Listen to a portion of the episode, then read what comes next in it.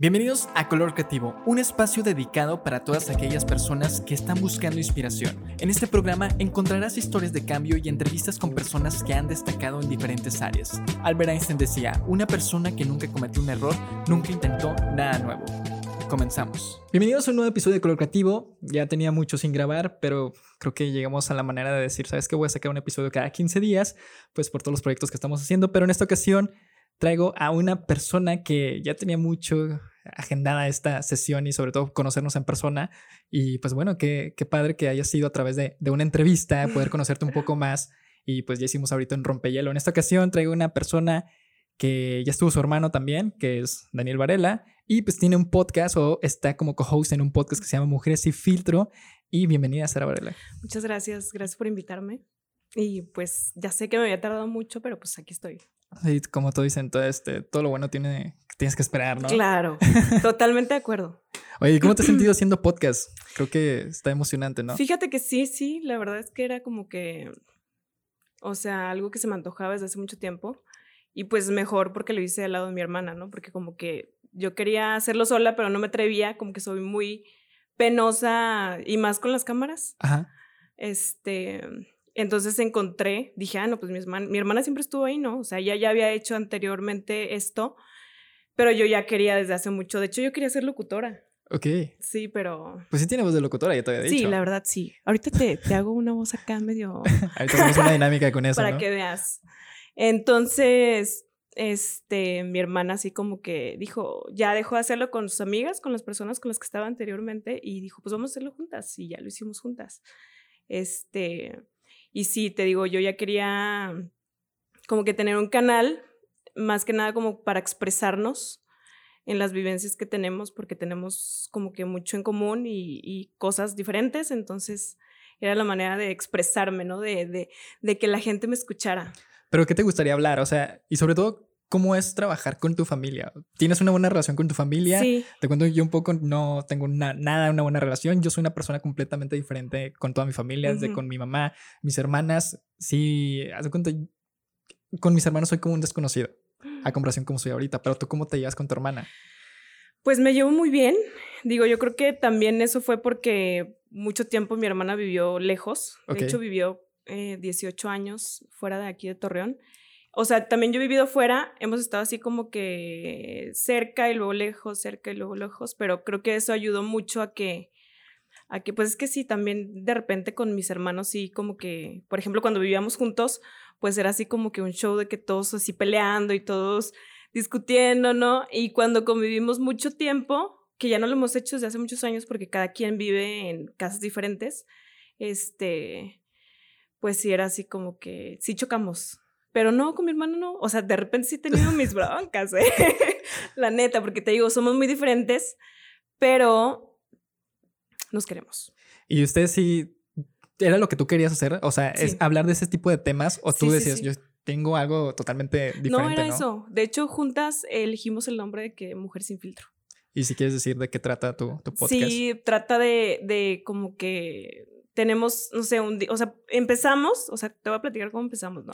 Empezamos así que teníamos pláticas cuando yo vivía en Ciudad de México y yo me vine aquí a Torrón, teníamos pláticas así de que, no sé, de una o dos horas por teléfono, así que yo estaba en el trabajo, iba para el trabajo y ella también, pues se movía allá en metro.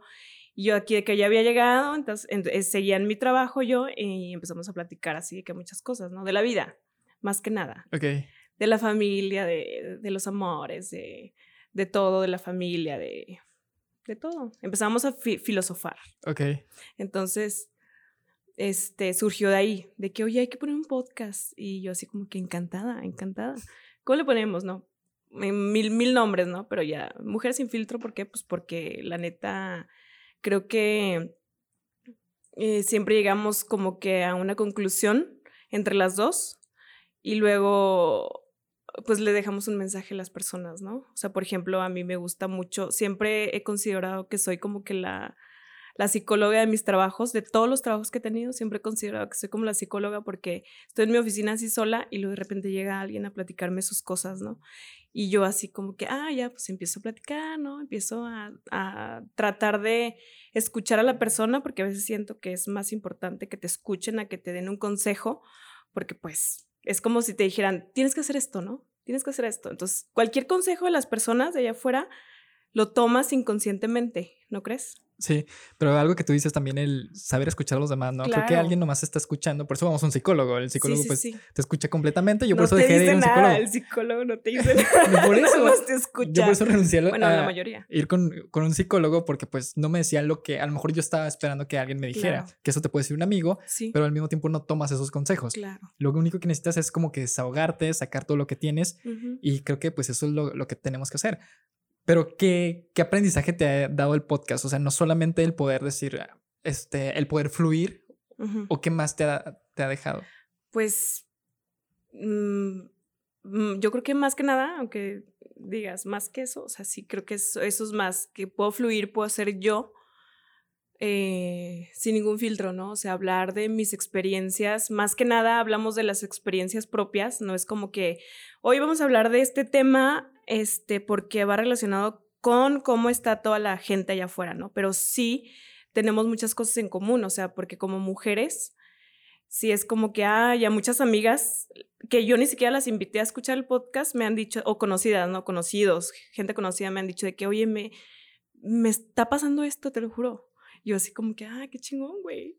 O sea, nosotras nos enfocamos en, en nuestra vida, en nuestra pues sí, ¿no? Problemas, cosas padres, no sé, pero sí les, sí les llega a la demás gente.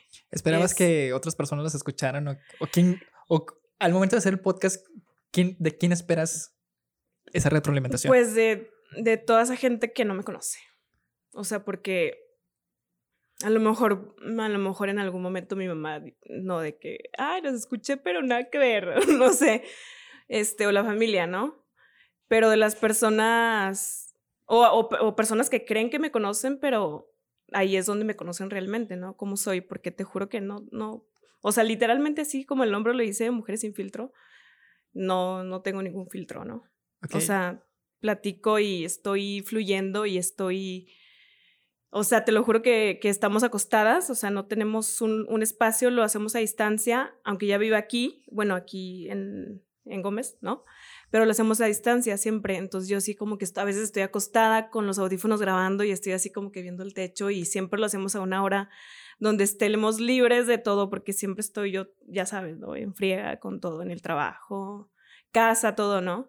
Entonces sí me siento así como que libre y, y empiezo a soltar todo y creo que sí hemos dejado un mensaje bueno en las personas que nos han dicho, ¿no? Y pues creo que eso es lo más importante, o sea, el poder no importa cuántas personas llegues, con que sea esa una que te diga, sabes que me gustó, sabes que me identifiqué, y sobre todo porque estamos hablando desde pues, nuestro sentir, ¿no? Desde lo más íntimo, porque pues los podcasts son eso orgánico que necesitamos, una plática, una charla, una conversación que necesitamos y con eso nos vamos a identificar. Claro. Tú, ahorita como dices, es mujeres sin filtro, pero eso es lo que siempre comento, siempre tenemos un filtro, tenemos una máscara en todos lados. Sí. Cuando tú, cuando crees que tú eres simplemente tú? No solo en el podcast, sino en tu vida diaria. En mi vida diaria, cuando estoy en el baño, bañándome. pues es cuando pues solamente estás tú. O cuando estoy sola, porque yo creo que sí tengo filtros, o sea, bueno, o sea, máscaras, como tú los llamas. Filtros no, yo puedo desplayarme y puedo ser yo misma y, y así, ¿no? Pero máscaras sí, porque pues yo creo que todos tenemos problemas, ¿no? O sea, por ejemplo, en lo del podcast, por lo que yo quise hacerlo, o sea, hablando de mí, es, es para, pues para que la gente me escuche y la gente sienta como que un alivio de que, oye, yo también estoy viviendo esto, calma, ¿no? Todo va a pasar. Y, y no es por ego, o sea, no es, no, o sea, no, yo en lo personal, y pues sé que tampoco venís, ¿no? Quise hacerlo de que por ego, ay, mira, para que me conozcan, ¿no? Para que me vean, porque ni siquiera nos ven en una cámara, ¿sabes? Lo único que yo quiero es que me escuchen y que te digo, que ellos también sepan que no están solos o solas, ¿no? Y sí, te digo, o sea, mi día a día sí es así como que todo el tiempo estoy en friega, todo el tiempo estoy trabajando, apenas me levanto y tengo que hacer cosas, tengo que ir, este, no, mil cosas. Entonces no tengo tiempo de poder ser a lo mejor yo misma, ¿no?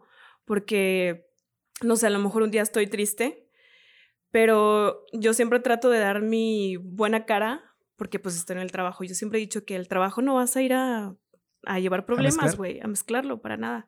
Entonces siempre trato de estar bien. Una vez en un trabajo donde estaba, de mis primeros trabajos, me dijeron, oye, ¿tú nunca estás triste o qué? Y yo, pues creo que sí. No, es que siempre te muy feliz. Y esa persona se la pasaba llorando todo el tiempo. Pues también no vas a llorar. O sea, hablando así de que con su ex por teléfono y así. Entonces yo así como que claro que estoy, o sea, claro que tengo mis días buenos y mis días malos, pero no vengo a traer mis problemas al trabajo, ¿no? Entonces por eso te digo que sí tengo máscaras porque siempre hay gente alrededor de mí, ¿no?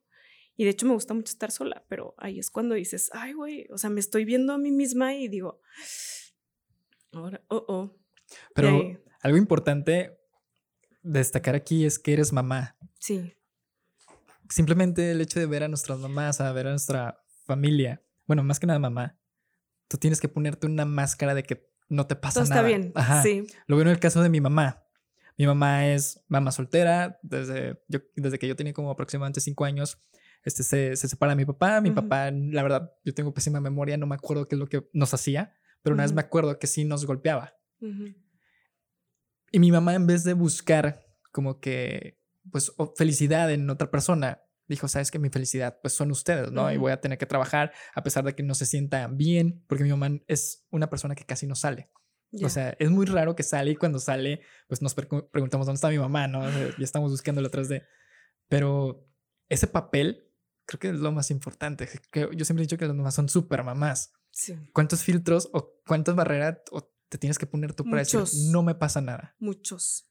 O sea, precisamente me estaba preguntando eso ayer, te lo juro, ayer que estaba hablando con mi hermana, de hecho, eh, pues todos tenemos temporadas, ¿no? O sea, casi siempre trato de estar bien y que no me afecten muchas cosas. Yo te digo, siempre le encuentro el lado bueno a todo, o sea, todo lo malo que me pasa, entre comillas, ¿no? Porque a veces ves personas y tienen muchos más problemas que uno mismo, ¿no? Entonces, este, ayer te digo, me preguntaba eso y, y o sea, no, te digo, o sea, para no decirlo, ¿cómo, ¿cómo lo diré? O sea, en este momento no estoy así como que al 100% de mi vida, pero tengo que hacerlo, o sea, o se tiene que notar porque mis hijos no me pueden ver mal, ¿no?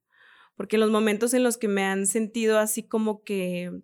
Triste. Triste, es como que cuando más amor me dan y yo digo, ya se dieron cuenta, porque los conozco, ¿no? Porque es cuando más se acercan a mí, me abrazan y todo va a estar bien, mamá. Y yo así como que, claro que todo está bien, o sea, vamos para adelante. Pero ¿cómo le haces tú? Porque como tú dices, e-, eres una persona que siempre está rodeada. Creo que también afecta eso, ¿no? En una relación te afecta mucho que una persona se vaya y estás buscando siempre ver el lado bueno a pesar de que sean más cosas negativas, pero tú tienes a dos personas que en verdad ya es tu amor principal o tu amor verdadero, ¿no? Sí, claro. ¿Qué tanto depende de, de eso? O sea, ¿prefieres que te vean triste y que ellos te apoyen o prefieres tú limitarte? No, prefiero que me vean bien porque siempre lo he dicho, de hecho, este, en un proyecto que, que tengo, que es un círculo de confianza, este, que se me ocurrió hacerlo, un día, este, estaba así de que, ay, pues, eh, a mí me gusta escuchar a la gente, ¿no? Y me gusta, claro que se sienten escuchados, este, entonces, pues hice el proyecto, que se llama Círculo de Confianza, este, y, y pues de ahí salió así como que todo. ¿Qué, ¿Qué me habías preguntado ahorita? lo de las barreras. ¿Lo de las barreras? Sí, o sea, ¿qué tanto te limitas con tus hijos? Ah, pues sí, te digo, o sea, entonces siempre en ese círculo trataba yo de decirle a la gente, este, aconsejarla, ¿no? De que yo creo que el mejor consejo que te voy a dar, también a ti, es de que todos los días, o sea, te veas al espejo y que digas, soy chingón, ¿no? Soy fregón, soy una persona, ve, o sea, ve todo lo que, lo que, lo que, has, lo que he logrado, ¿no? Entonces, como que todos los días te vas al espejo dices, soy feliz, estoy bien, no pasa nada, todo tiene solución. Entonces, tu misma persona se lo va creyendo, o sea, te lo crees, de verdad te lo crees, hasta que de repente ya pasó un año o medio año, lo que tú quieras, y ya estás bien, o sea, ya estás tranquilo y dices, ay, güey, qué rápido pasó. Porque a mí no me gusta estar así como que deprimida todo el tiempo, estar, no sé, a lo mejor encerrada. Por ejemplo, ahorita estoy de vacaciones y te digo, no, no estoy en un muy buen momento, pero es como que, ah, pues digo, me voy a ir con mi mamá o, a estar ahí un rato, ¿no? O me voy a ir con mis hijos o voy a estar así, ¿no? Que también es bueno abrazar el dolor, ¿no? Pero en este caso con mis hijos, pues no quiero que me vean de cierta manera. Entonces te digo, ya de repente me veo al espejo y digo, ya estoy bien, no pasó nada, todo, todo pasó, ¿no? Creo, así como lo dices, pues creo que cuando alguien te da un consejo o te dice algo, se puede ver fácil, ¿no? Decir, ah, no, voy a estar bien, pero algo que me dijiste en la mañana fue el tiempo puede ser eterno cuando estás tú solo. Claro, sí. Imagínate, por eso te decía lo de las máscaras, cuando cada cuando tú eras, eras tú.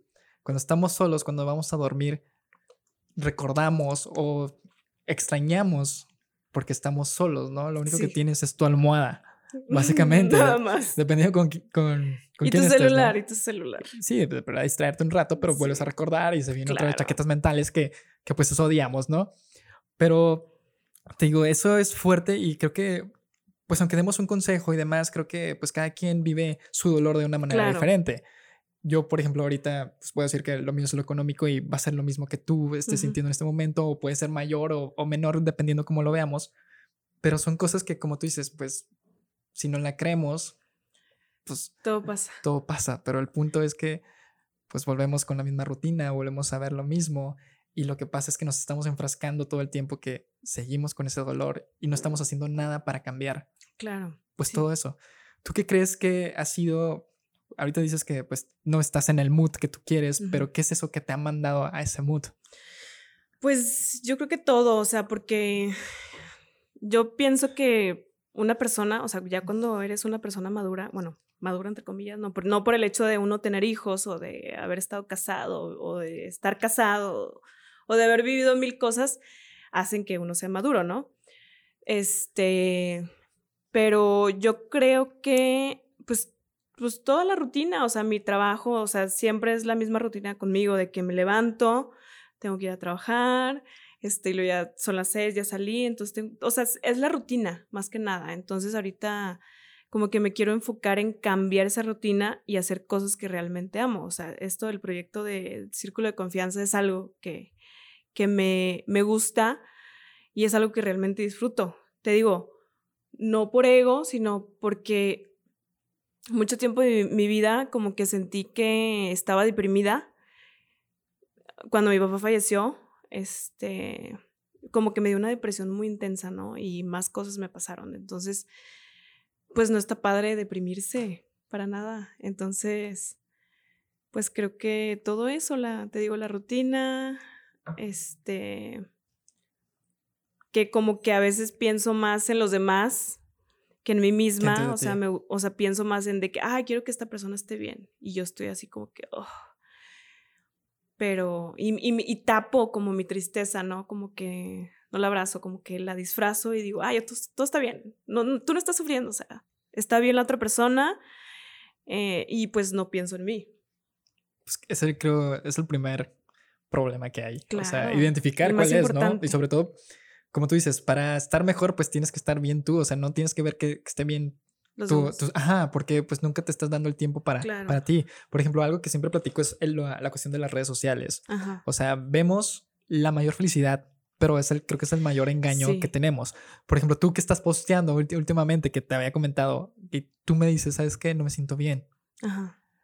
Y me dijiste, ¿se nota? Pues se nota desde lo que vemos. O sea, desde, por ejemplo, pones una canción, ajá, lo que empiezas a subir uno, pues en búsqueda de algo, ¿no? A lo mejor sentirte bien o a lo mejor pues soltar este lo que, lo que uno tiene. Pero tú, ¿qué has sentido al momento de hacer eso?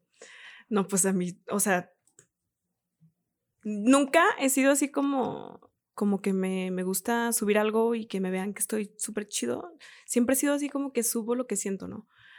O sea, a lo mejor también a veces de que estoy triste o esas cosas de que no subo nada y no que me aleje completamente de las redes sociales, sino simplemente no subo nada, ¿no? Pero, por ejemplo, en un episodio que tenemos de Mujeres sin filtro era así como que hablamos precisamente de eso, de las máscaras, de que eh, la gente tiene muchos filtros, de que a veces estás mal y suben de que están, ay, mira, soy feliz y ay. Por ejemplo, una vez en Monterrey vi una familia eran de que pues la pareja no y un niño chiquito, no sé, como de tres años. Entonces, siempre me gustó mucho analizar a la gente, siempre. inconscientemente lo hacía, pero era de que analizaba, o sea, desde chavita, desde los 17, 18 años. Y era de que analizaba y así como que, obviamente no me quedaba así como de, de clavo, ¿no? Así como que, no, pero ese día pasó de que yo estaba viendo la escena de que la chava en su celular y lo de que tomándose fotos, ¿no? Así que la familia feliz, ¿no? Así que con, con el niño, con el, con el esposo, novio, no sé qué era. Y luego de repente ya súper sonriente, así de que volteen, volteen. Y luego ya de repente ya, ¿no? La chava así como que... Espérame, al niño, ¿no? De que espérame, espérame. Entonces yo dije, ¿qué falsidad es esta, güey? O sea, qué cañón, ¿no? Qué feo. Y en la mayoría de las personas lo he visto, te lo juro que la mayoría de las personas que uno conoce, ¿no? No, no en todas, ¿verdad? De que suben pura falsedad. Yo hacía eso en relaciones pasadas. No. Intentaba como que, ok, sí teníamos pleitos y todo lo demás, pero yo subía publicaciones pasadas diciendo, no, tengo la, la mejor pareja. Ponía, yo era muy cursi y ponía canciones, este, frases de canciones. Decía, todo está bien. O sea, cuando sabiendo por qué por dentro, más bien sabiendo que ya estaba a punto de cortarme. y yo intentaba como que rascarle esa relación. Sí, disfrazar de que, de que esa persona se fijara que yo todavía sentía mucho por esa persona. Sí. Cuando pues ella, la verdad, ya está a punto de enviarme un mensaje o decirme, ¿sabes qué? Pues hay que hablar, sabiendo que significa. Pero a lo mejor lo hacías por, o sea, por su relación, ¿no? Para que la gente viera otra cosa, ¿no? Pues sí intentaba como que fingir, o sea, intentaba decir, somos la mejor pareja, porque llega un punto que, no sé si te tocaba, pero antes decía, no, es que son la mejor pareja. Sí, Eso es increíble. Yo quiero tener una pareja así. Cuando no, o sea, creo que volvemos al punto de nos enfocamos en tanto de qué es lo que van a decir las personas. Creo que por eso subimos las mejores fotografías, las mejores cosas. Y ahorita eh, las personas creen que estamos haciendo lo mejor. Yo lo que publico es decir, no manches, este chavo está haciendo podcast, está haciendo un chorro de cosas, pero por dentro no saben cómo me siento. Claro. Las horas que nos lleva el estar aquí, el acomodar, que tú ahorita te quedaste, bueno, viste cómo es el proceso de, de acomodo y demás. Ahorita estoy con una persona, pero antes lo hacía yo solo y luego se viene otro podcast y diferentes cosas pero creo que nadie los ve, o más bien nadie se fija en ese detrás, o qué es lo que sentimos. Claro. Que solamente nosotros conocemos eso.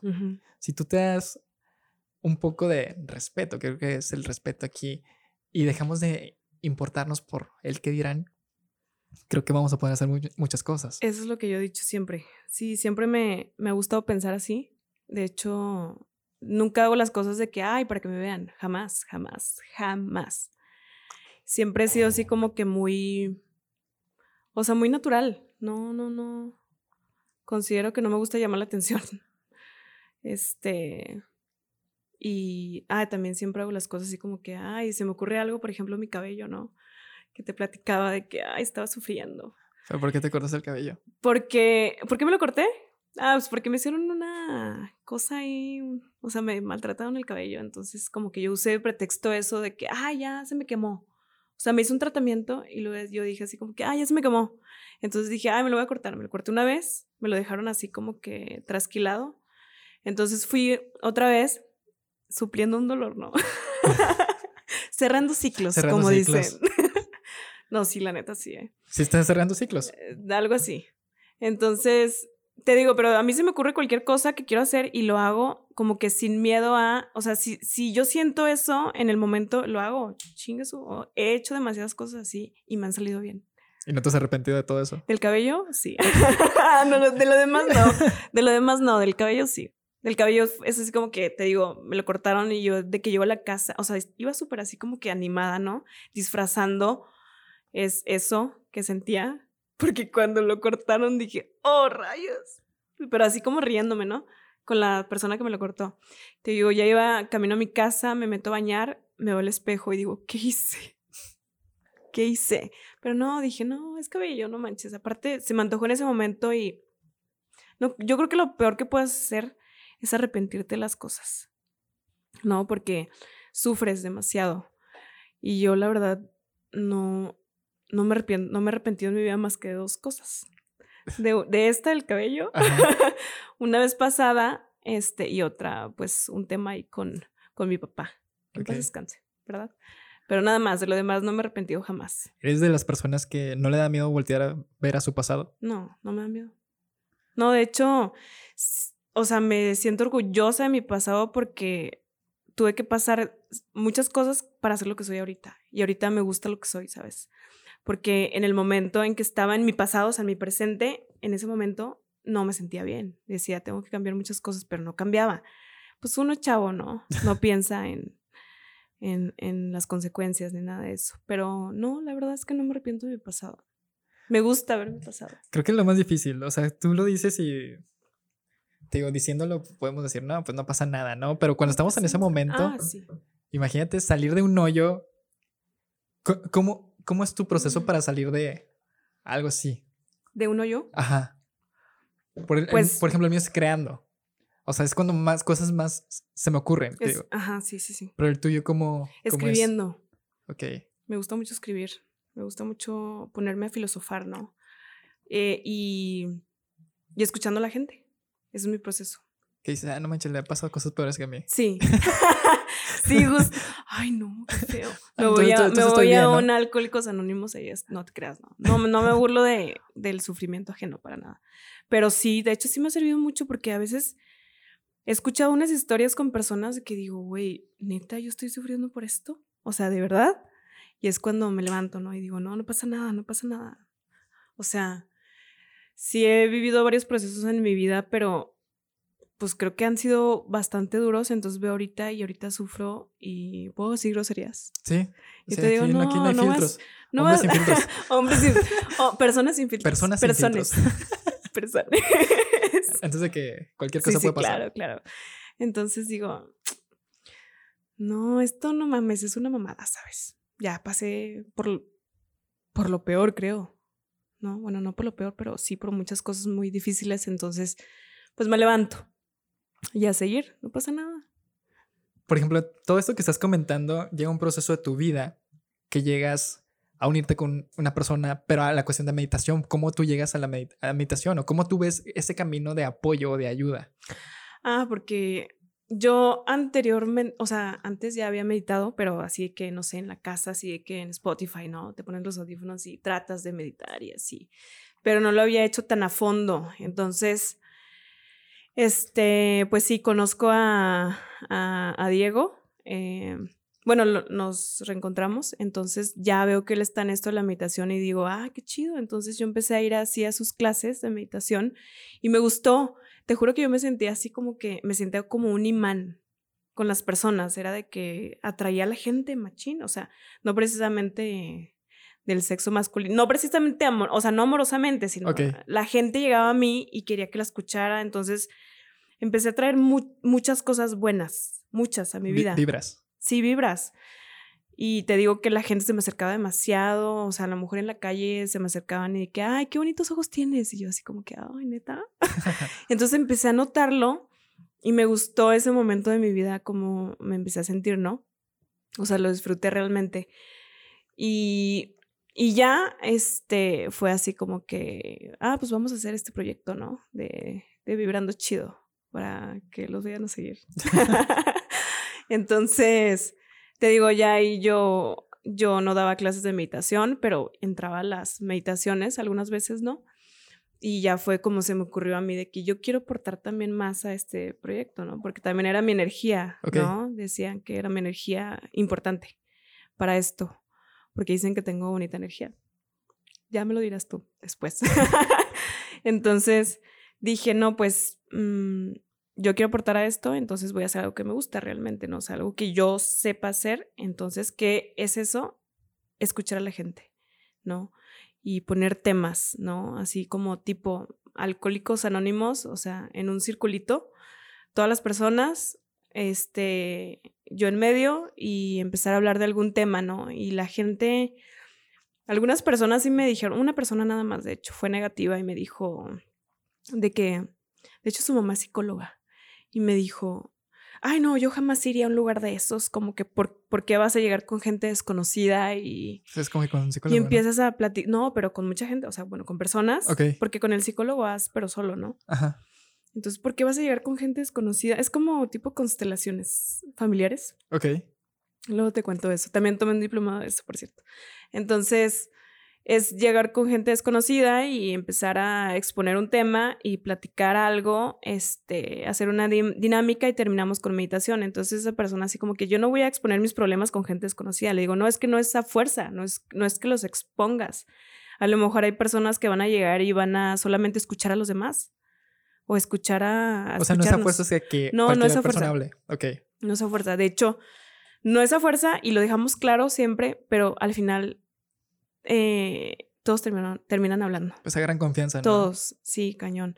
Entonces, sí, la gente sale con otro mood porque dices, o sea, digo, yo no soy psicóloga, pero, pero casi, casi me falta, yo creo que, no sé. Estudiarlo. ah, no, el, el papel. pero sí es como que la gente se va muy contenta y se va con, o sea, llegan así como que todos deprimidos y se van con una buena pues, energía, ¿no? Se van así como que porque a veces entre ellos mismos empiezan a hablar, o sea, empiezan a platicar de, ah, puedo poner, dar mi punto de vista sobre tu caso, no, que sí, y habla sobre la otra persona. Entonces se empiezan a, aconsejar cosas. Entonces, o sea, no precisamente uno tiene que hacerlo, entre ellos. Y, te caen muchas cosas de la, no sé, a lo mejor una persona empieza a platicar ciertas cosas de su vida y a la otra persona de enfrente le cayó y dice, yo también pasé eso, ¿no? Ok.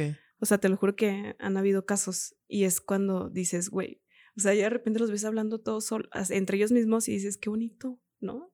Entonces sí les ha gustado mucho y a mí también lo he disfrutado mucho y, y me ha gustado mucho este proyecto.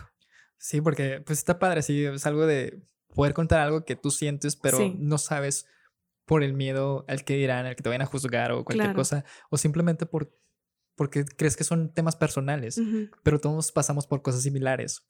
Y como te había comentado, cada quien lo vive de cierta manera. Sí. Después de ahí, ¿cómo llega ahora sí lo del, grupo, el círculo de confianza? O sea, ¿qué, ¿qué similitud tiene con la meditación? ¿O cómo llega al punto de, ¿sabes que voy a hacer esto? No, pues te digo que a mí se me ocurrió, de repente un día yo estaba así como que, no sé, Diego me decía que tú ya estás lista para dar clases de meditación. Yo así como que, o sea, sí, pero no, la verdad es que no. ¿No estás para estar sola? ¿O, o para qué manejar? ¿O cuál era el miedo? Pues poder guiar una meditación, más que nada, porque no, era, no me sentía lista, ¿sabes? No era así como que, ay, bien fácil, ¿no? O sea, por ejemplo, yo lo escucho a él y es así como que todo fluye. No sé, yo pongo los temas, ¿no? Hoy vamos a hablar de, de tu niño interior, ¿no? y él así como que no lo estudia ni nada, o sea, empieza a fluir porque pues él ya estudió de cierta manera pues algo de eso, ¿no? Y, y pues yo no. Yo nada más es como que yo nada más escucho meditación guiada y ya, o sea, pero pues en sí como que no, no era lo mío eso de, de, de guiar una meditación, sino a lo mejor de, pues de tener esto, ¿no? Que te digo que siempre, o sea, como te vuelvo a mencionar, en mis trabajos pasados era como que me decían que yo era la de relaciones humanas, de la psicóloga y eso, entonces dije, ah, pues voy a hacer algo que me encanta, ¿no? Que realmente disfruto. Pues voy a hacer un círculo de confianza. De hecho, aquí en Torreón no lo he visto eso, solamente en Estados Unidos. Y creo que somos los únicos que lo hacen. Sí lo hacen, pero pues en Alcohólicos Anónimos o en, en, en varias cosas de esos, pero así en sí, de personas común y corriente, no. O, a lo mejor en las constelaciones es algo parecido, pero no tal cual. Porque también en las constelaciones familiares eh, hacen como que es entre varias personas. Eh, y así, pero no. Entonces empecé a disfrutar eso y me gustó mucho. Realmente me gustó. ¿Lo sigues haciendo ahorita? Ahorita no, ahorita me tomé un descanso. Un, un descanso. pero pues sí, tengo muchos proyectos en mente. Pues el punto es que lo sigues haciendo. Sobre todo, creo que algo importante es, si todavía no te sientes bien y sigues con eso, creo que se ve reflejado en lo que haces, ¿no? Como comentabas con tus hijos. Si tú te ves mal o te sientes mal, tus hijos lo van a notar. Claro. Y las cosas no van a fluir como tú quieres. Pues es muy difícil el poder decir, ¿sabes qué? Estoy bien. El poder verte, decir, no va a pasar nada. Pero, o sea, qué difícil el, digo, el poder ser mamá y poder ver todo esto y al mismo tiempo querer tener una vida plena, digamos, entre comillas. Sí que, tanto es como seguir y seguir y seguir. Pues es que no, no hay de otra. ¿Cuál es tu proceso? O sea, aparte de verte al espejo, ¿qué otra cosa es lo que tú haces? Pues mm, ver a mis hijos, nada más verlos y decir, no, a ver, o sea, por ejemplo, te voy a confesar que cuando estaba más chica, o sea, es algo muy personal, pero yo creo que, o sea, no sé, tenía 18, 19 años cuando, sí, más o menos esa edad, 18 años. Entonces, viví un proceso muy cañón en mi vida de que pues mi papá fallece, este, de una manera como que yo no me pude despedir bien de él y antes de eso pues también ocurrieron varias cosas como que, no sé, problemas, ¿no? En, en mi vida. Entonces es así como que yo veía todo perdido y yo quería, o sea, llegué, o sea, a querer como suicidarme. Wow. De verdad. Entonces, fue un proceso difícil de mi vida y ya, ya pasó, pero este, yo ya no quería así como que, o sea, no sé, pasa todo eso y luego después me entero que estoy embarazada. ¿De tu primer hijo? Sí, de mi primer hijo, del mayor. Sí, pues sí, ¿verdad? este, hace 11 años. Entonces fue así como que pues me cambió todo, o sea, él fue como que mi, mi, mi recarga de batería para, para vivir. Entonces, es como que sí, la verdad es que sí importa mucho los hijos. Es como tu segunda oportunidad. Sí. Y sí, sí importa mucho los hijos. Sí, es así como que, ay, güey, ahorita ya no tengo que pensar eso porque ¿quién se va a hacer cargo de mis hijos, sabes? No sé si me explico. O sea, ya cuando eres papá o mamá es como que te cambia todo. Sobre todo mamá, papá.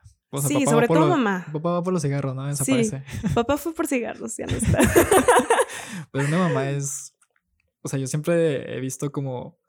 Pues a pesar de que no tengan dinero, siempre sacan dinero para darte. O sea, rascan, hacen lo que sea con tal de que tú estés bien, ¿no? Siempre existe la manera, claro. Y pues uno no lo ve hasta que le toca ser papá. En tu caso. mamá.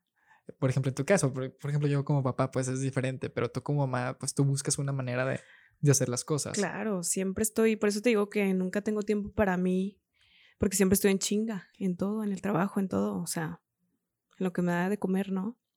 Pero claro que disfruto mi vida. ¿Qué fue lo que sentiste al momento que te enteraste de ser mamá? Pues digo que ya quería yo, ya no quería estar en este mundo y empecé así como que, ay, súper triste. ¿Pensaste, algún, ¿Pensaste no tenerlo? No, no, no. ¿Nunca te pasó por la cabeza? No, no, no, no, no, jamás. No, jamás. Sí me dio miedo, la verdad es que sí me dio mucho miedo porque estaba muy chavita, pero este, pues ya todo salió bien y todo fluyó bien y pues también tuve mi proceso ahí, ¿no? Pero yo estoy encantada con ser mamá. La verdad es que sí estoy, sí es muy cansado, es muy pesado, pero pues sacas fuerzas. La otra vez venía platicando con mi mamá, así como, como señora. Digo, ya soy una señora, ¿verdad? Sí, pero ya, literal. Señora. Sí, claro, desde que, desde que, sí, desde antes. Desde a los 30. Ah, desde que tienes un hijo. Sí, pero ya paso los 30. Y es cuando yo digo, fuck. Pero literal, no, o sea, literalmente me sentí como una señora por cómo empecé a platicar con mi mamá de que le digo, estaba súper cansada y eran las 10 de la noche íbamos a, al súper, entonces así como que yo, ay no, y ahorita tengo que llegar haciendo mil cosas y esto. Le digo, mami, es que le digo, mami, le digo, uno hay que sacar fuerza de donde sea, ¿verdad? O sea, de donde seas, de donde sea, agarras la fuerza. ¿Quién sabe dónde fregados, pero neta que la agarras? Y sí me pasa así siempre, o sea, no sé, a lo mejor con una persona soltera o con es de que llegas, una mujer soltera o así, es que llegas este, y te acuestas y, no sé, un día pesado y te acuestas y te tiras y, ay, qué gusto, ¿no? Te lo juro que a mí no me pasa eso. ¿Desde cuándo no has tenido un momento? Desde hace 11 años. Desde que nació tu, primer hijo. Sí, no, desde antes, porque también embarazada es, está pesado. Sí, me imagino. No es como dicen de que, ay, es hermoso estar embarazada. No, no sé. No, sí está pesado, no es, no es lindo. Bueno, en mi caso no estuvo. Y no extrañas como que esas partes de, ok, cuando eres joven, o no, más bien no eres mamá, tienes libertad de salir y esas cosas. Y sobre todo, como tú dices, la comodidad es solamente llegar a tu casa, acostarte o un fin de semana irte a, con tus amigos. ¿No extrañas como que ese proceso que tenías? No, porque, porque creo que ahorita soy mejor persona gracias a mis hijos. ¿Y cómo aprendiste? Siendo madre. Dándome la madre, literal. No, sí, o sea, no, no lo extraño. Digo, ya no tengo esa oportunidad de salir y de hacer todo eso, pero no es como que lo necesito, ¿sabes? Me gusta más estar en casa viendo películas o haciendo cualquier cosa tranquila que salirme de peda y emborracharme y ya sabes, esas cosas. No, no me gusta. No. Digo, de repente sí lo hago, pero no es así, no es lo mismo que antes. O sea, ya tienes conciencia, ya tengo conciencia, ¿no? Y por ejemplo, en la cuestión de. Ya ves que cada, cada uno al inicio del año se pone propósitos o simplemente las uvas, que es, qué es lo que quieres lograr a través del año. ¿Te pones algún propósito de qué quieres lograr tú como persona? No tanto como más, sino tú como Sara, decir, ¿sabes qué? Esto es lo que quiero lograr. O tú este simplemente dices, ¿sabes qué? Pues ya. No, yo la neta no. Yo en lo personal no, es así como que...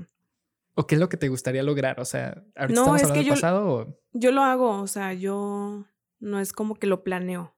No es de que, ay, eh, eh, voy a, hacer esto. Sí, a lo, mejor en la mente lo tengo, pero es como que yo lo hago en ese momento y lo hago y todo pasa. O sea, así como te digo, como que tomo decisiones, a veces he tomado decisiones extremas.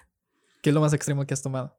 Pues no sé, o sea, cuando vivía en Ciudad de México, de que ya tenía ya mi trabajo todo estable y todo, que estaba muy bien allá, porque sabes que está súper bien allá vivir. Bueno, o sea, como, como ganas vives, ¿no? Ajá. Pero sí me encantaba Ciudad de México. Es de que un día me levanto y me voy a Torreón. O sea, y conseguí trabajo y me acomodé súper bien y, o sea, creo que es lo más extremo que he hecho. Porque pues ya tenía a mi hijo. O sea, estabas ya allá en México con tu hijo. Sí, ya lo tenía. Entonces fue así como que la noche a la mañana ya vámonos para México, para Torreón y nos vinimos y ¿Pero por qué nada más? ¿Porque te aburriste? O no, eso fue después del, del terremoto de 2017, septiembre. Ajá. Ajá. Por eso, porque mi hijo de hecho lo tenía en la Roma, una colonia súper peligrosa porque es muy vieja. Entonces fue como que pasaron mil cosas por mi cabeza cuando estaba el terremoto porque yo no estaba con él, él estaba en el kinder.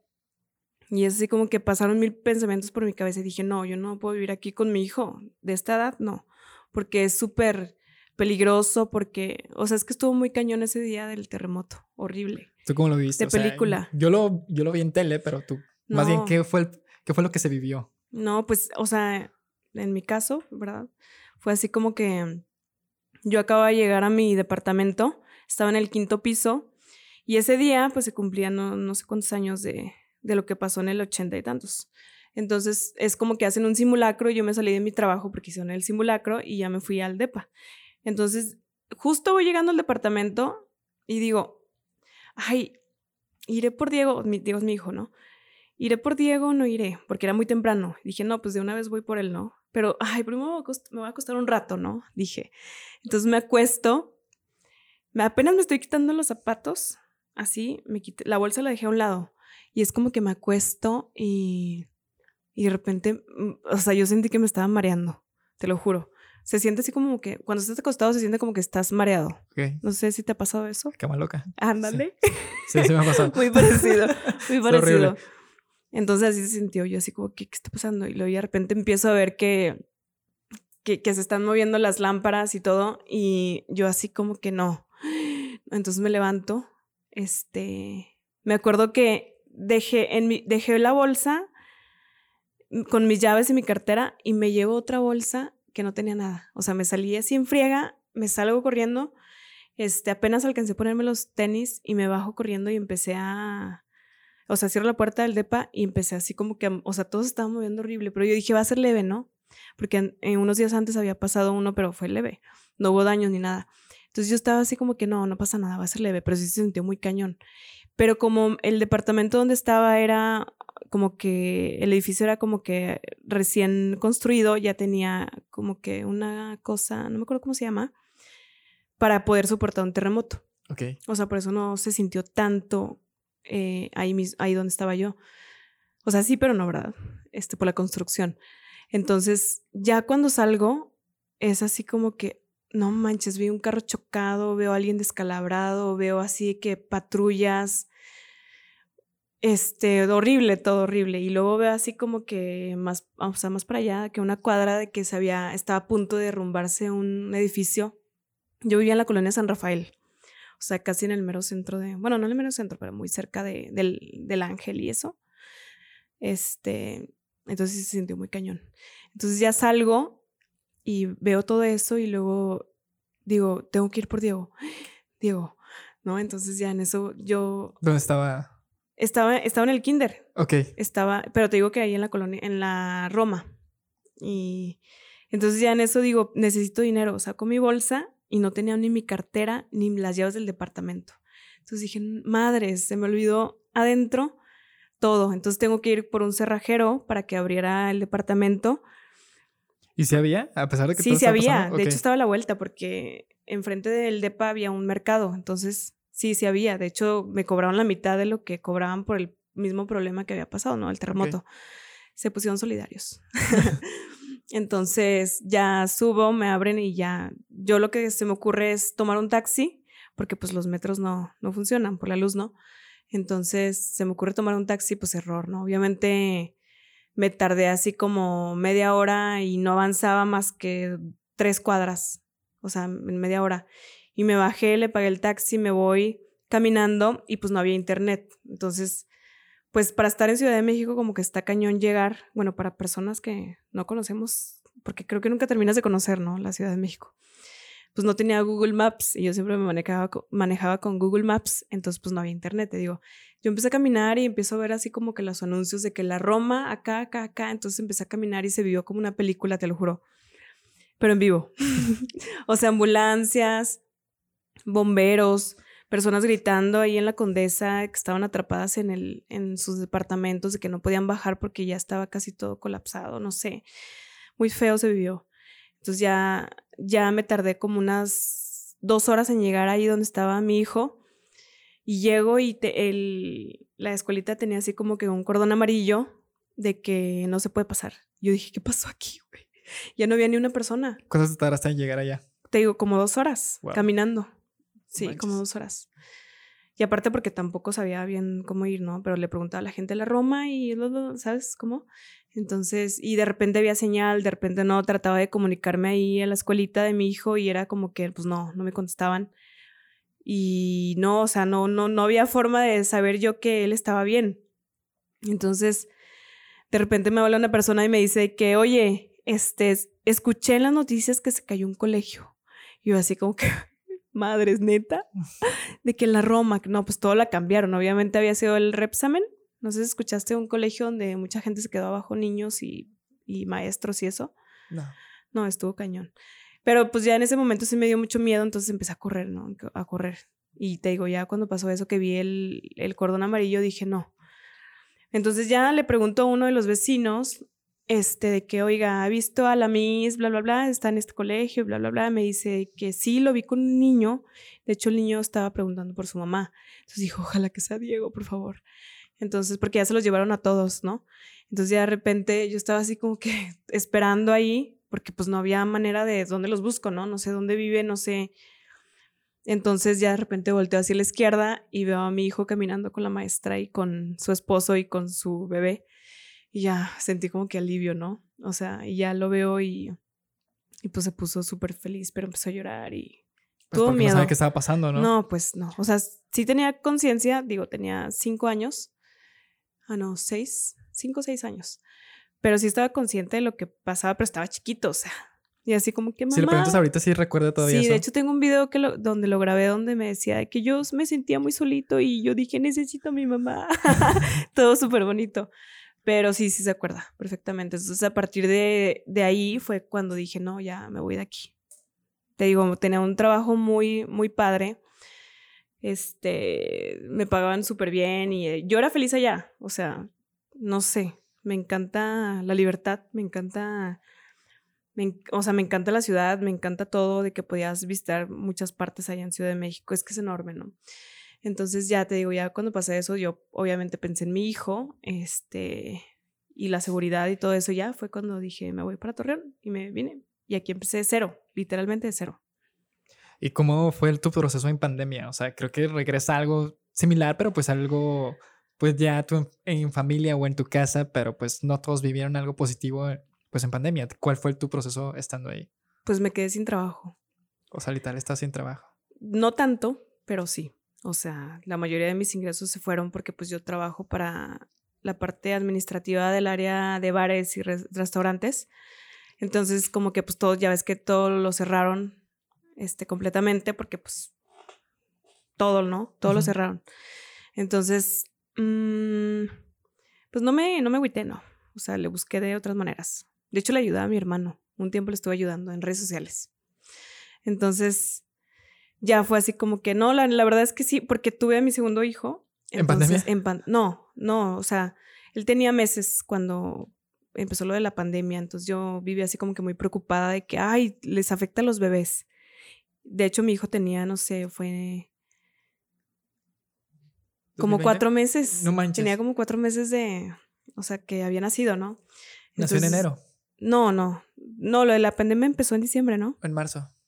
En marzo aquí. En, en, diciembre habían empezado en China y, y así. Ah, sí, un poquito antes. No, yo, yo empecé a escucharlo desde China. o sea, tú estás viviendo allá. De hecho, mi hermano Daniel andaba en un viaje allá en Europa y no sé si te acuerdas que empezaron a decir que llegaron unas personas de allá de Europa y que se trajeron el virus para acá. Ajá. Y fue Daniel. No, yo pensaba que había sido él. De hecho, ah, ya acabamos de hablar hace poco de eso. Ok. Este.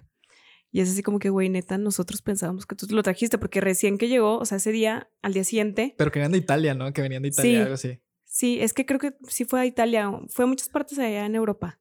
Entonces es de que al día siguiente le dio influenza. Entonces empezamos a escuchar nosotros de que ah, personas en Torreón llegaron de bla, bla, bla. Entonces así como que no manches, es Daniel.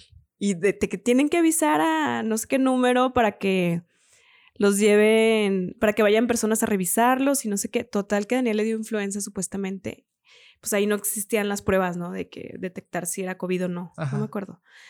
Y pues resultó que era influenza, pero yo sí sentía que era la... O sea, tenía los síntomas. El coronavirus. Sí, tenía los mismos síntomas. Pero tú ya estabas, tú ya tenías tu casa o vivías con tu familia. Bueno, no, yo tenía, yo aquí tenía mi casa. Bueno. Sí, yo estaba viviendo con, con, con, con, con el papá de mis hijos. Este, entonces así como que, no, la neta sí fue bonito el proceso, ¿eh? No fue así como que, ya ves que muchos divorcios y eso.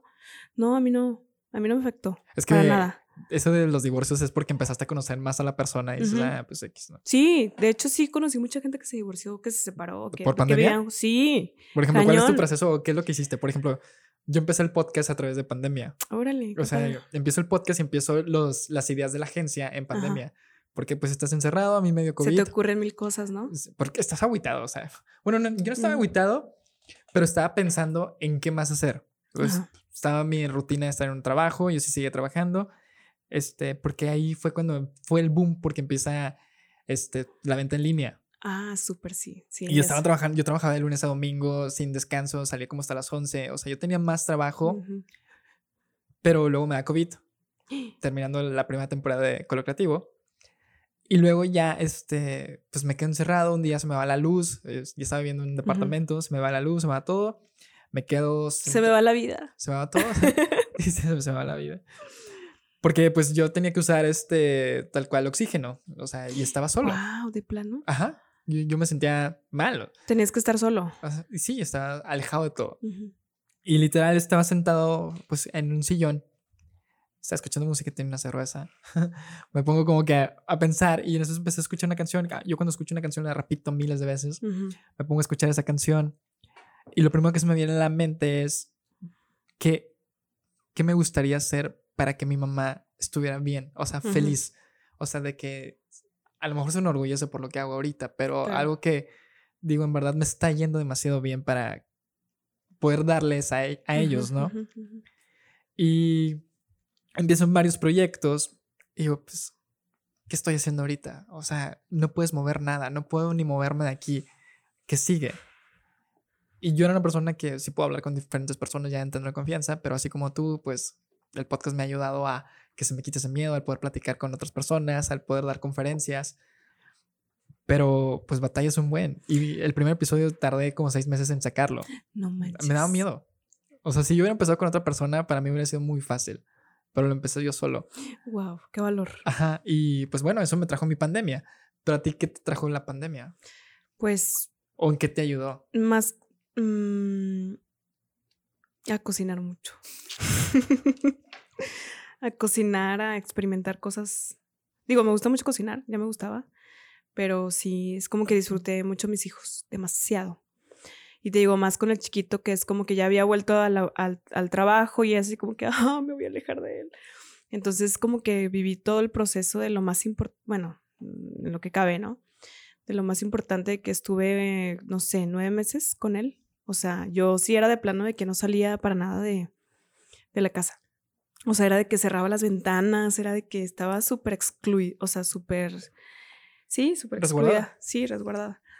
Sí me daba miedo, o sea, y nunca me contagié hasta el final, ya cuando se acabó, ya cuando habían llegado las vacunas fue cuando me contagié, o sea, porque jamás me contagié. Ya te digo, ya al final, o sea, ya cuando ya, ya casi habían dado por terminada la pandemia. Pero sí me ayudó mucho a estar, a disfrutar a mis hijos, a, a conocerme mucho también a mí misma. Era así como que yo me la pasaba bailando, cocinando y yo quería hacer así como que mi... Más bien tenías tu tiempo, ¿no? Tenía mucho tiempo, sí, ándale, exacto. Tenía mucho tiempo para hacer las cosas que me gustaban. Me puse a pintar, me puse a hacer cosas, ¿no?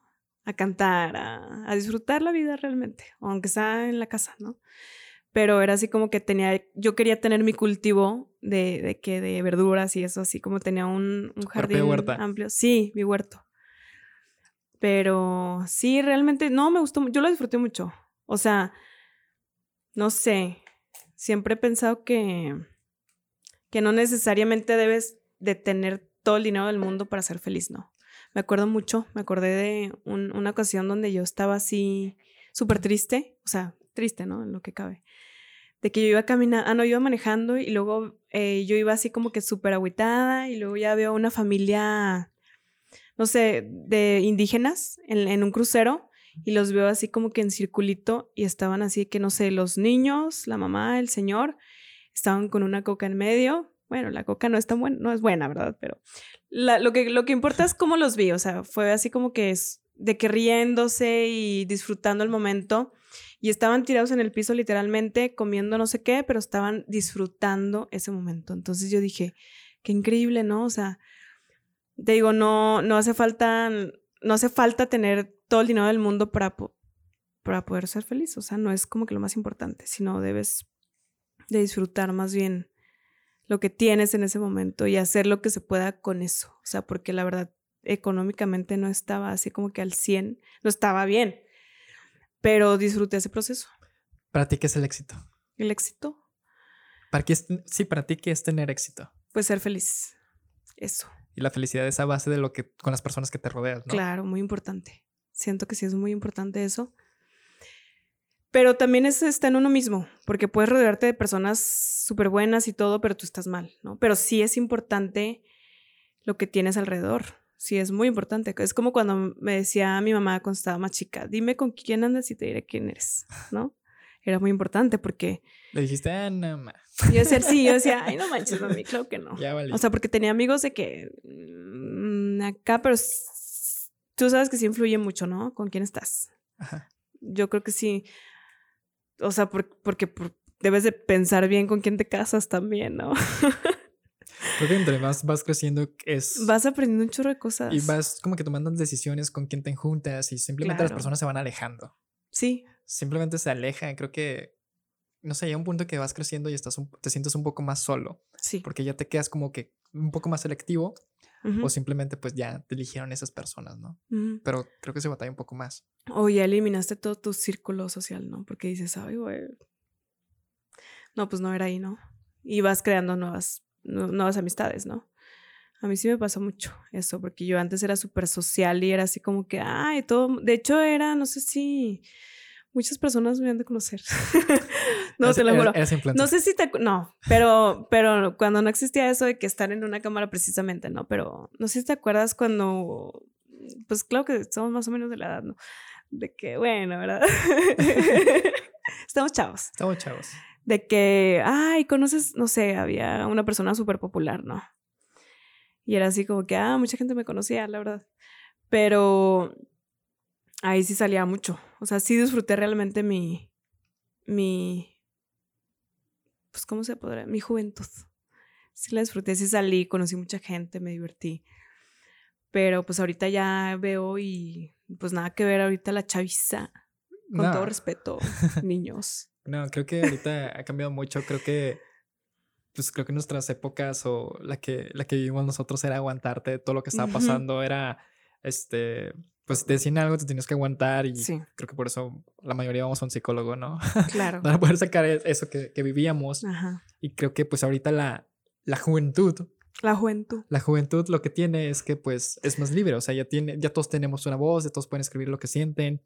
Y pues eso es lo que no se veía. O sea, nosotros ahorita se nos hace extraño que las personas estén hablando, los más chicos, ya todos estén diciendo cualquier cosa, sin importar el género, pero porque antes no, no nos atrevíamos a dar como que ese paso, por el miedo de ser juzgados, que es lo que ha llevado desde ser, una, ser uno mismo al poder estar con las demás personas, por el simple hecho de qué es lo que van a decir. No importa qué es lo que queramos hacer, sino qué queremos hacer nosotros. Y vivimos juzgados todo el tiempo. Y eso empieza desde que nos levantamos, como tú dijiste, te ves al espejo y tú simplemente ya te estás juzgando. Hoy no me veo bien y no me voy a ver bien y las demás personas no me van a ver bien. Y creo que ese es el problema que tenemos.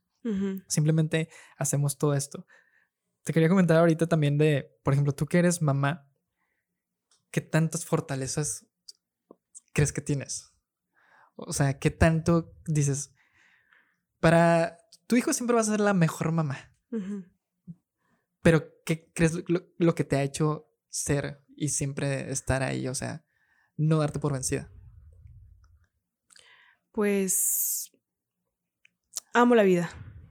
O sea, sí, mis hijos tienen mucho que ver en, en que yo quiera seguir aquí en este mundo, obviamente, pero a mí me gusta mucho la vida. O sea, por ejemplo, yo tengo miedo de morirme mañana. No estoy lista. Yo quiero seguir disfrutando. O sea, quiero seguir logrando cosas, quiero seguir creciendo, quiero seguir viendo cosas bellas, o sea, atardeceres, no sé, me gusta mucho el cielo de Torreón, me gusta mucho disfrutar así como que la naturaleza, me gustan mucho las plantas, me gustan mucho, me gustan muchas cosas. Realmente disfruto la vida. Entonces, amo la vida. Eso es lo que me ha como que digo, ay, ¿por qué te pones triste si esto tiene solución, güey? No pasa nada. Tú disfruta la vida. Y realmente disfrutarla porque hay veces que que te sientes en piloto automático que me ha pasado varias veces, ¿no? Pero ahí me vuelvo a enfocar y, vuelvo a caer en realidad de lo que realmente me gusta hacer.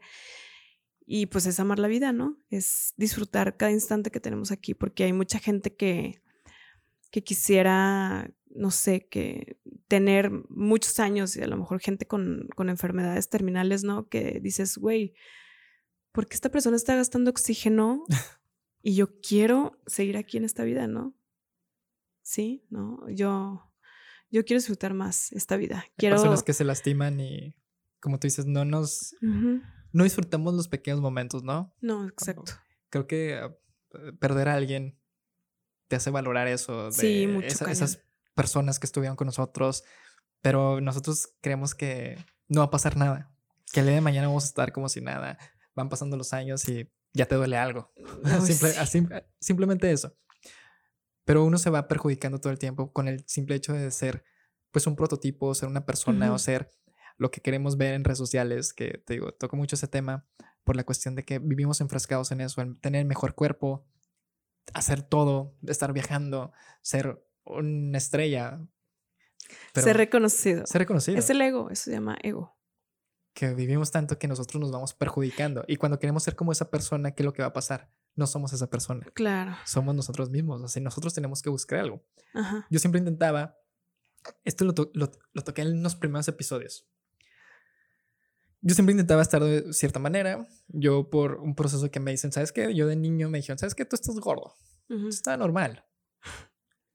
Empiezo con ese verme al espejo y sentirme mal porque me dijeron ese comentario. Yo hacía deporte, pero no hacía, no, no tenía una complexión como esas personas me empezó a perjudicar y veía a las, demás personas, a los demás niños, todos los cambios de la adolescencia, de, que todos cambiamos. Y yo empecé con la enfermedad mental del vómito. Ya. Yo tuve bulimia como 10, 15 años. Wow. Mi mamá se entera pues, porque ve los residuos en el baño. Y pues lo que ella hacía era prendía la bueno, cuando yo prendía la computadora, porque pues mi mamá nomás tenía computadora, yo no me la pedía para hacer tarea, cuando abro la computadora, estaba una persona vomitando y decía, pues esto te va a llevar a la muerte. Yo cada vez que abría esa computadora, a mí me daba miedo. porque ella es una persona súper flaca, esquelética, y llegué a un punto que yo estuve así. Hasta en la universidad lo estuve. Y desde ahí me dio miedo también la morsa. eso te iba a decir, pero dije, ¿sí lo sacó no lo sacó? Sí, este, me dio miedo todo eso y es uno de los temas que nunca he tocado así de ir con experto, porque pues eso ya es mental, ¿no? Sí, sí. Y simplemente dije, pues fue un 10 de mayo, mi mamá estaba llorando y no era el mejor regalo. Y, y tocando esto otra vez de las madres, intentar esforzarte. Por ejemplo, en ese caso, yo intentaba esforzarme el no vomitar. Cuando comes, te sientes lleno. Simplemente todo esto te sientes lleno. En mi caso, todo el tiempo me estaba tocando aquí. Y, y, comes mucho. Comes mucho cuando, cuando vomitas. Comes mucho porque haz de cuenta que lo comes, vomitas, comes, vomitas. Sí, sí, sí. Pero intenté aguantarme por ese día el no vomitar. Me sentía bien extraño.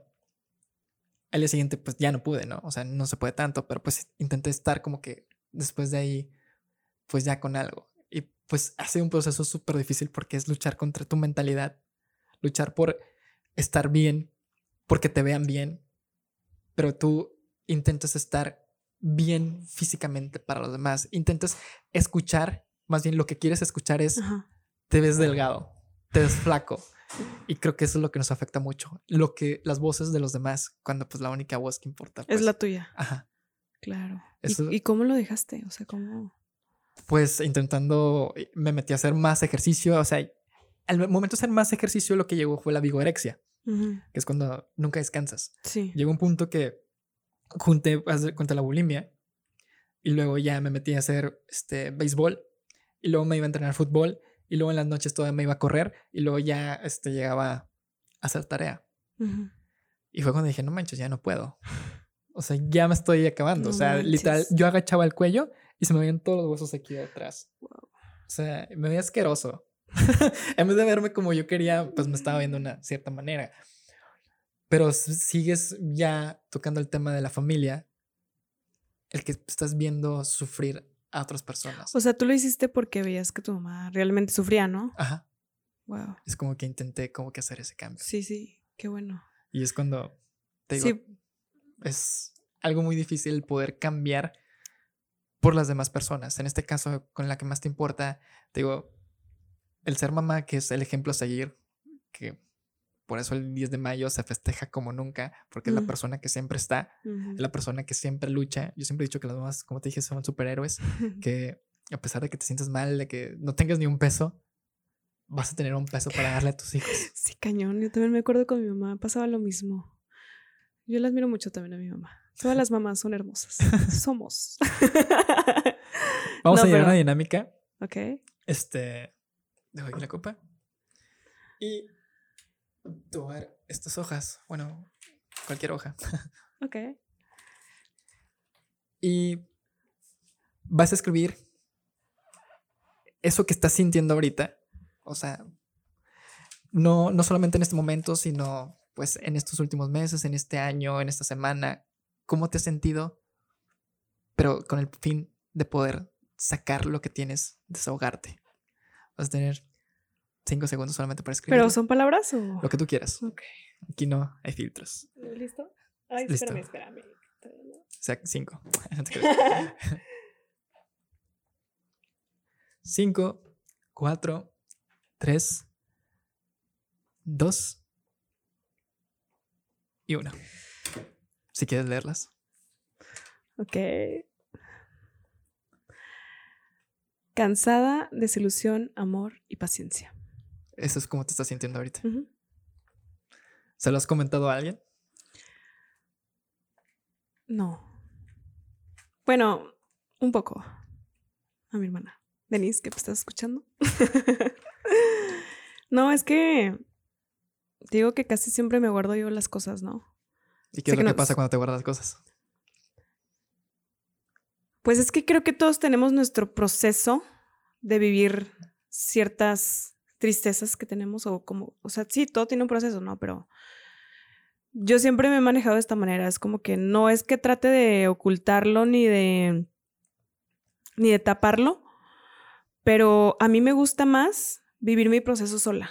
O sea, porque obviamente como tú dijiste hace rato de que siempre va a llegar una persona que te va a decir, ay, no, es que, o sea, siempre va a llegar una persona que te va a decir, es que es muy fácil, casi, o sea, no con esas palabras, sino de que es muy fácil que tú salgas de esto, ¿no? Pero no, o sea, no es fácil. No es fácil. Todos tenemos nuestro proceso, todos vivimos nuestro proceso a nuestro modo.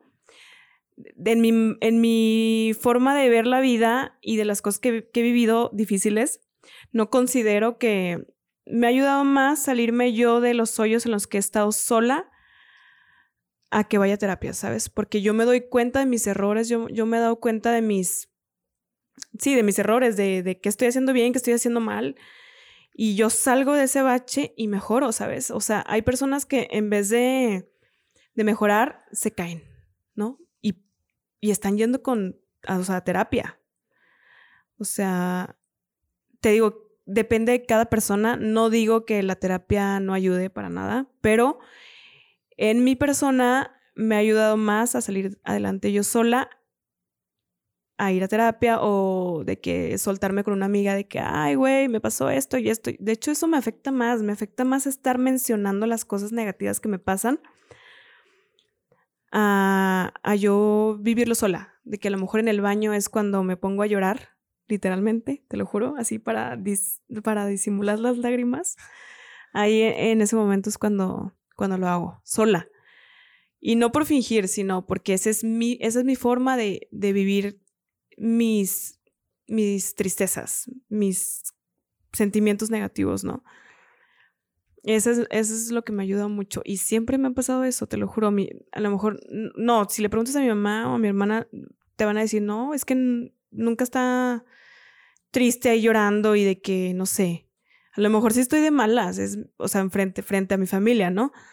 Pero de que me ponga a llorar y me ponga así como que, ay, no, la vida no tiene sentido, no, para nada. Me gusta más vivir mis procesos sola y guardarme esas cosas negativas, porque yo siempre he pensado que eres lo que piensas. Eres lo que piensas, definitivamente. O eres lo que transmites a la gente. Por ejemplo, hay personas que todo el tiempo están diciendo, no tengo dinero, no tengo dinero, o, cosas negativas. No, está mal, ¿eh? Está mal. Entonces lo atraes. Lo, atraes. Lo que, piensas, Sí. Lo atraes, ¿no? Sí, y lo que dices también. O sea, lo que dices, lo que expresas ante la gente, lo atraes, sea bueno o sea malo. Por eso siempre trato de, de yo soltar todo lo bueno que tengo y tú puedes, tú puedes, tú puedes, ¿sabes? Y pasan cosas buenas. Y si saco lo malo, pues voy a estar todo el tiempo triste, todo el tiempo me voy a estar quejando con mis con mis, las, o sea, las personas que les tengo confianza, ¿no? Entonces, pues mi, mi, mis duelos yo los paso sola. ¿Y cómo te sentiste ahorita decirlos? Rara. El micrófono. Me siento rara. ¿Te sientes rara? sí. Sí, la neta sí. Pero no pasa nada. Ahí está escrito. Como tú dijiste ahorita, te gustaba sacarlo a través de hacer poesía, hacer... Sí. Pero es tu manera de sacar lo que tú tienes, o sea, pensamientos, eh, ideologías y demás. Esa dinámica sale de un libro que se llama Aprende a Vivir, una vez te lo comenté. Que, pues la, la, idea que es una persona que se está separando, va con el psicólogo y el psicólogo le dice, está en esta siguiente este, cita nos vamos a ver en un centro comercial. Hay varias mesas, como ah, imagínate que estás en galerías y estás en el comedor. Y yo te digo, ve con esas cinco personas, a esas cinco mesas, y diles cuál es tu problema. Imagínate que lo hubieras leído estas cinco estas cuatro palabras a esas cinco personas. ¿Cómo te hubieras sentido? Nerviosa, a lo mejor avergonzada. O, hubieras tenido un sentimiento que no, no pudieras controlar porque nunca lo habías vivido. Y menos contárselo a otras personas. Le preguntan a esa persona y qué es lo que siente. Dice, pues al mismo tiempo me sentí un poco desahogada porque muchas veces nos guardamos todo este rollo. Y como tú dices, tú lo vives, tu duelo lo vives a través de la bañera. Y está bien como tú dices, cada quien lo vive a su manera. Pero ¿qué pasa si un día es como si salieras y gritaras, en verdad? Eh, hicieras el grito más fuerte. Sí lo he hecho, ¿eh? Sí lo has hecho. Pero en lugares así totalmente vacíos. Pero sí lo he hecho. Básicamente, algo así sería. Sí. O sea, te sientes un poco liberada, pero con nervios, con miedos de sí. qué te va a decir la gente. Aquí no te. El punto no es juzgarte, sino escucharte, que es algo que te gusta hacer. Y pues todos tenemos algo todos tenemos algo. Todos tenemos algo por lo que está pasando. esto se trata esta dinámica. Sí, Sí. ¿Cómo te sentiste con esta dinámica? Bien.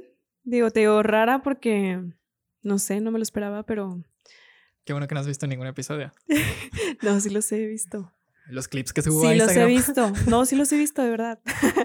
de hecho, sí es algo que estuvo muy padre porque desde antes de, de, desde antes de que entrevistaras a mi hermano, yo empecé a ver tu trabajo y dije, wow, qué chido.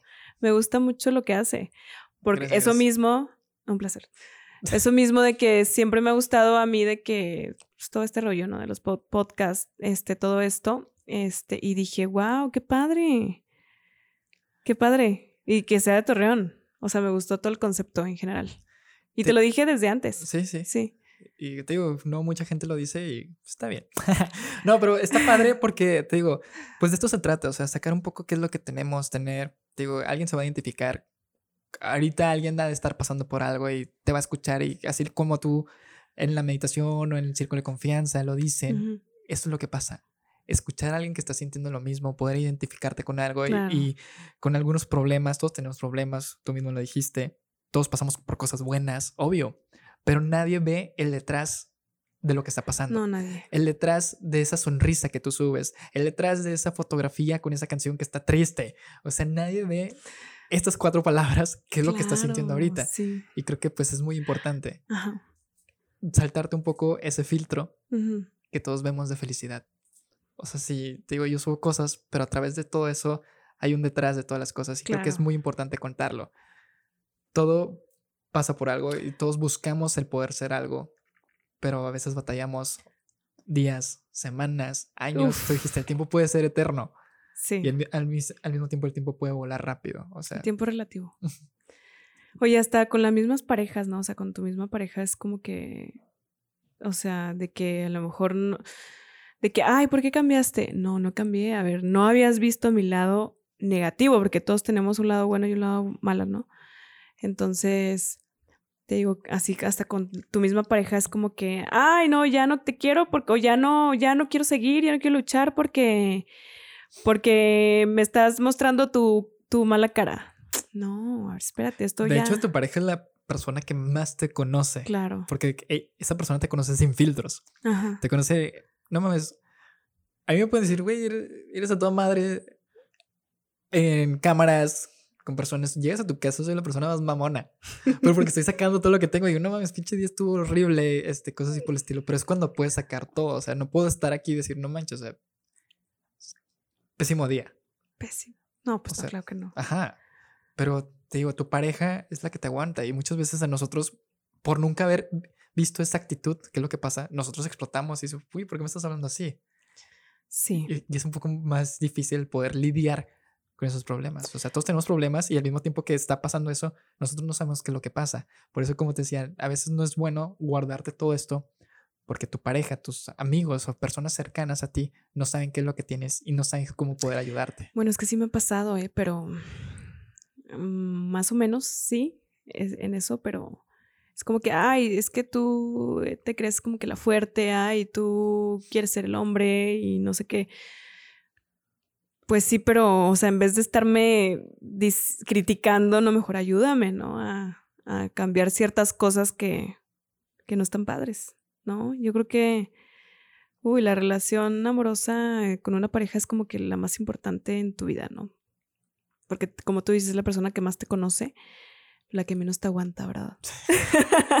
es que todos en el inicio de cualquier cosa que hagamos, ya sea cuando estás quedando con esa persona, pues es lo mejor que te puede pasar. Pues sí, es como las fotos que sube uno de que, ay, estoy súper bien, ¿no? O sea, todo es bello al principio, pero pues ya después ya realmente conoces a la persona y es cuando decides si quedarte o no. ¿No? Sí. Empezar, empezar algo, tengo un proyecto, como tú dices, esto, una fotografía que es bonita o es bella. Este, cuando estás quedando, creo que lo mejor, hasta no duermes por estar todo el tiempo pegado al celular y contestando esos mensajes. Y nomás conoces su actitud y dices, no manches, para eso me Qué hueva, güey, qué hueva, todo esto para nada. Sí. No, Y cuando dicen, pues, ¿sabes qué? Pues mejor hago yo las cosas. O sea, mejor no estoy solo, pero vas conociendo personas en el camino que te van a ir sumando. Claro, sí. Gente muy bella.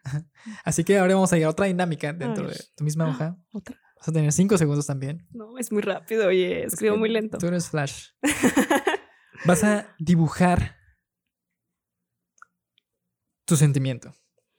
Vas a dibujar cómo te has sentido, igual en palabras. Bueno, eh, más bien en un dibujo, vas a decir, ¿sabes qué? ¿Cómo te has sentido pues, en toda tu vida? En un dibujo. Puedes hacer lo que tú quieras. Puedes dibujar un árbol, lo que sea. ¿Qué lo, para ti, ¿qué es lo que te representa?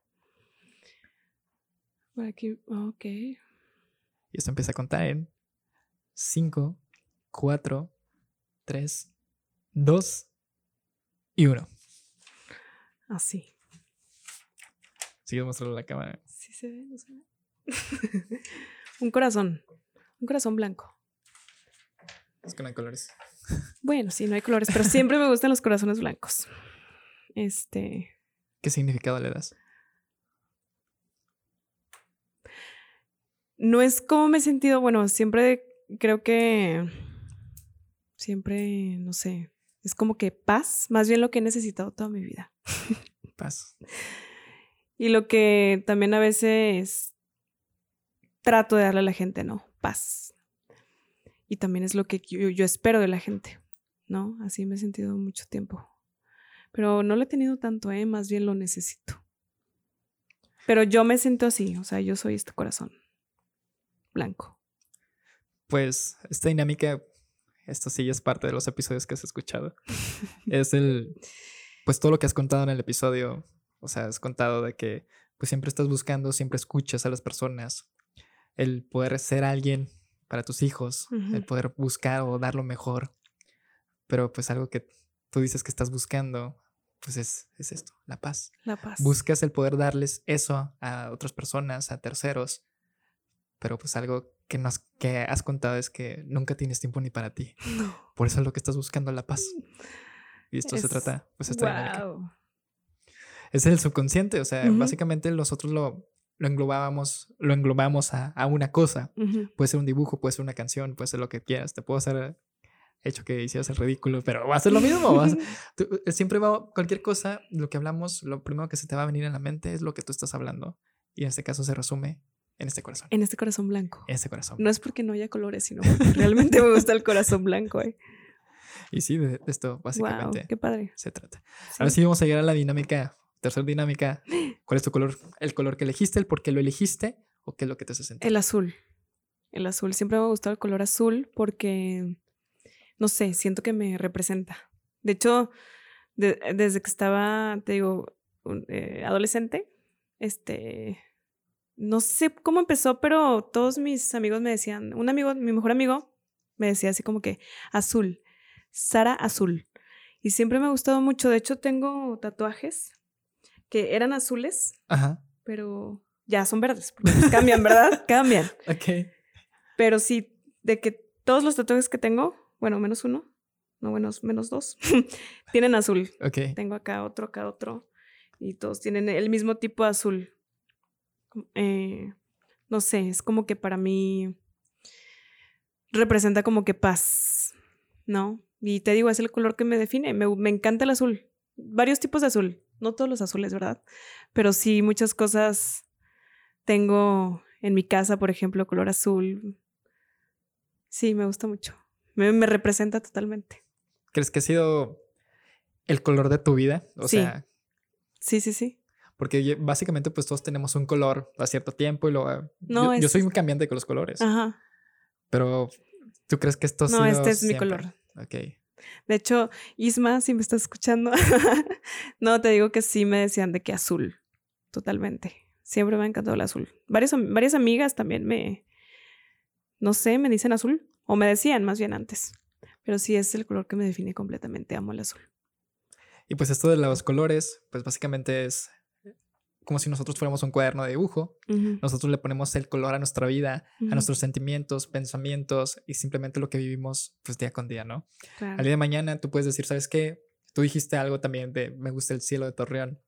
Pudo haber sido como un tipo naranja, rojo, amarillo que se ve y a lo mejor eso va a ser el día de mañana. Nunca vamos a saber qué es lo que va a pasar. Simplemente son anécdotas o experiencias que tú vas a vivir para dibujar tu silueta del color que tú quieres. Sí. Y pues de esto se trata pues esta dinámica. Wow. Si te fijas, son tres dinámicas que básicamente van relacionadas a toda tu plática. Y son, pues, literal lo que nos hace como personas.